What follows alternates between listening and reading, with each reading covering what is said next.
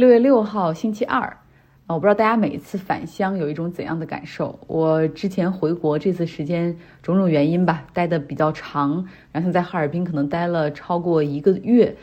嗯，最开始是在家是那种不适应的节奏，不适应环境，但是很快就进入到了舒适区。哎，有喜欢的食物，便利的设施，每天早上还可以起早去逛逛。早市儿哈，也可以叫做 farmers market，我们那儿的农夫集市，吃着琳琅满目的从油条、豆浆到羊汤、烧麦、包子哈，呃，虽然人脾气都很火爆，但是他们确实也很朴实热情啊。像中午、晚上又可以约见一些朋友、同学，还有很多很多家人，有很多很多聚会。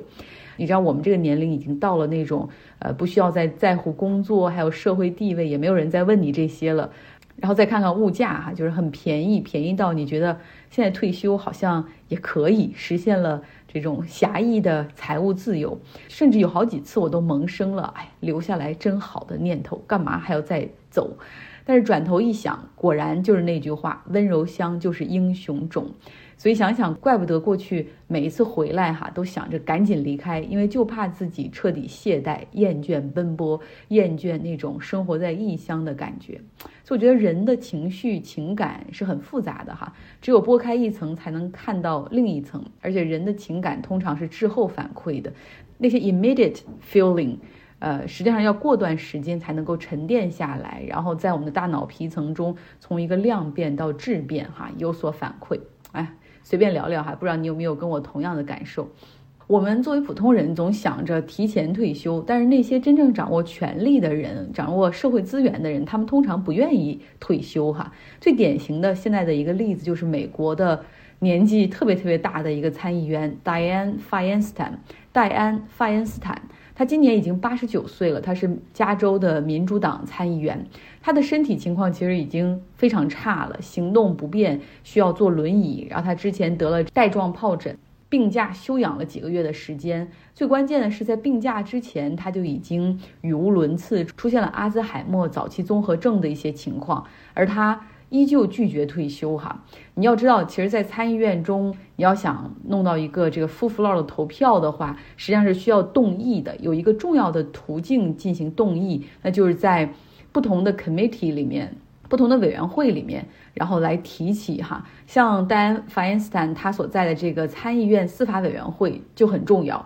去了他这一票之后，那很多动议就没有办法在委员会的层面通过，更别提到就是 Senate floor 去进行整个的去投票，这是不可能的。那民主党它实际上现在在参议院里面有五十一个席位，但是很多情况就是因为戴安·法恩斯坦的缺席，他们没有办法去推进自己的 agenda。比如说哈，这个最高法院那些法官，之前我们也说过，他有一些额外收入或者利益冲突的情况。原本民主党是很希望能够推动一个立法打个补丁的，但是现在少了丹·费因斯坦在委员会的这一票就做不到。那还有像拜登政府想任命一些联邦法官，那要必须要走这个司法委员会内部的这个投票。那现在因为他之前不在哈，所以很多这任命的过程之前是没有办法进行完成。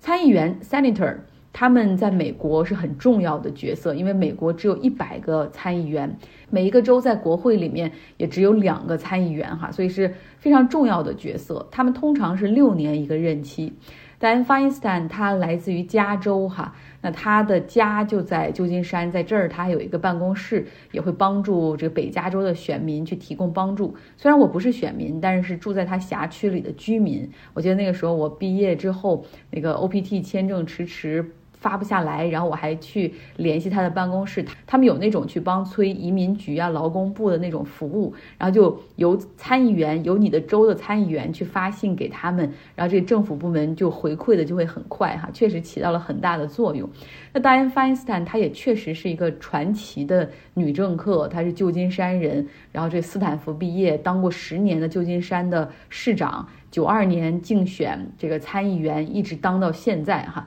在他职业生涯中有非常多的高光时刻，比如说去揭露小布什，尤其是他当时的副总统切尼哈，他们入侵伊拉克所所做的这种虚伪本质，包括捏造了很多虚假的情报信息，再加上再包括九十年代的时候，他搞了很多的这种枪支严控的立法，就是他那种资深的、犀利的、顾全大局的哈，然后非常的勤奋的这样的一个。个三十多年如一日的这样的工作，非常让人佩服。有些时候，经常可以说，如果没有他，就没有九四年的那个立法，禁止大规模攻击型的武器在美国销售。如果没有他，可能就没有那个校园枪支管制的立法；如果没有他，可能也没有那个二零一四年关于关塔那摩虐囚的那份报告。他的职业生涯是非常的人钦佩的。他本来其实可以有一个完美的句号，就是荣誉而归，激流勇退。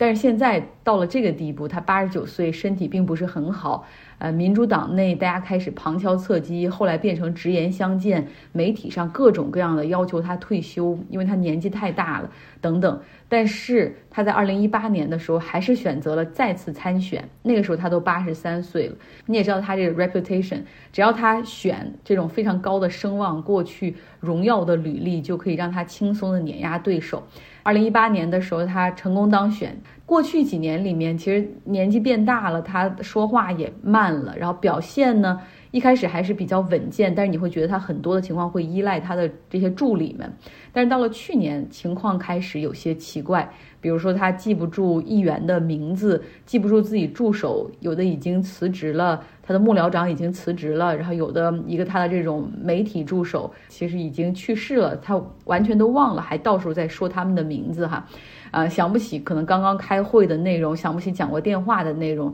最明显的有两次，呃是在这种大型的听证会上，他搞不清状况。有一次是在这个共和党提名的最高法院法官的任命听证会上。然后他居然一上来就祝贺哈，这个共和党那边非常中肯的说，你们这次程序设计的真是太合理了，这是我这三十多年来参加最棒的一次、最有程序的一次法官任命听证会。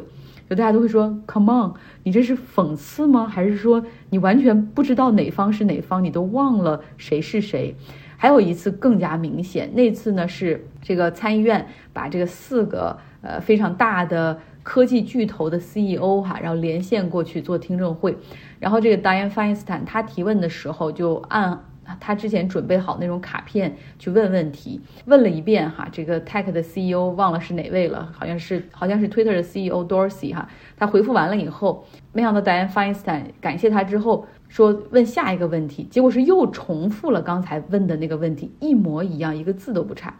在这样直播的非常受关注的听证会上，暴露出这样的情况，让他的问题健康状况更多的暴露在了主流媒体和普通大众的面前。那这样的情况下，在在二零二二年、二零二三年的时候，他还说自己二零二五年任期结束之后还要继续谋求连任。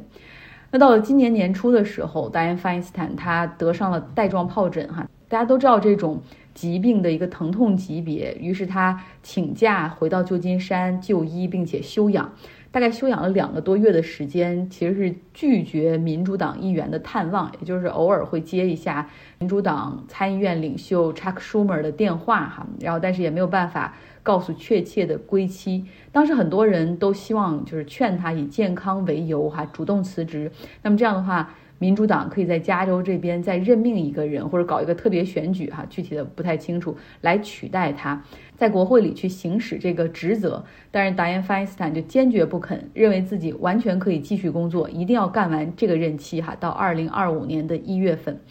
那甚至华盛顿 D.C. 有一个非常刻薄的玩笑，就是说，也许要等这个 Mrs. Feinstein 死了之后，才意识到自己应该先辞职。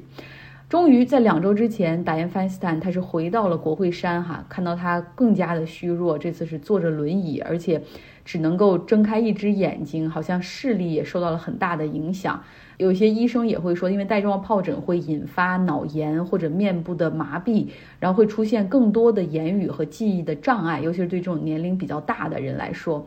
所以他的这个情况现在是很不乐观的。但是他还是很坚强的哈，回到了司法委员会的这个会议上，然后呢，他还进行了讲话。但是讲话的过程也是非常简单的话，但是也都是他的助手提前写好纸条递给他，并且在会上还在他耳边提示说：“你现在可以说了，说这个。”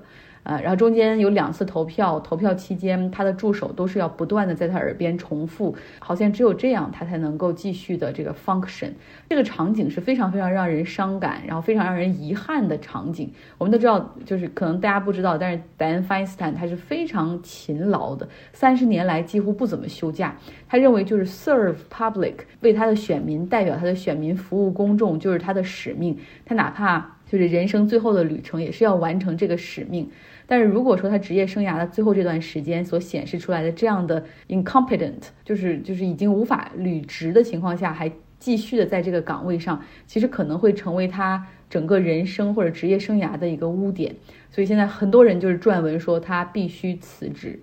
啊，所以你当看到一个非常荣耀的这种政客哈走到这一步，其实是很让人遗憾的。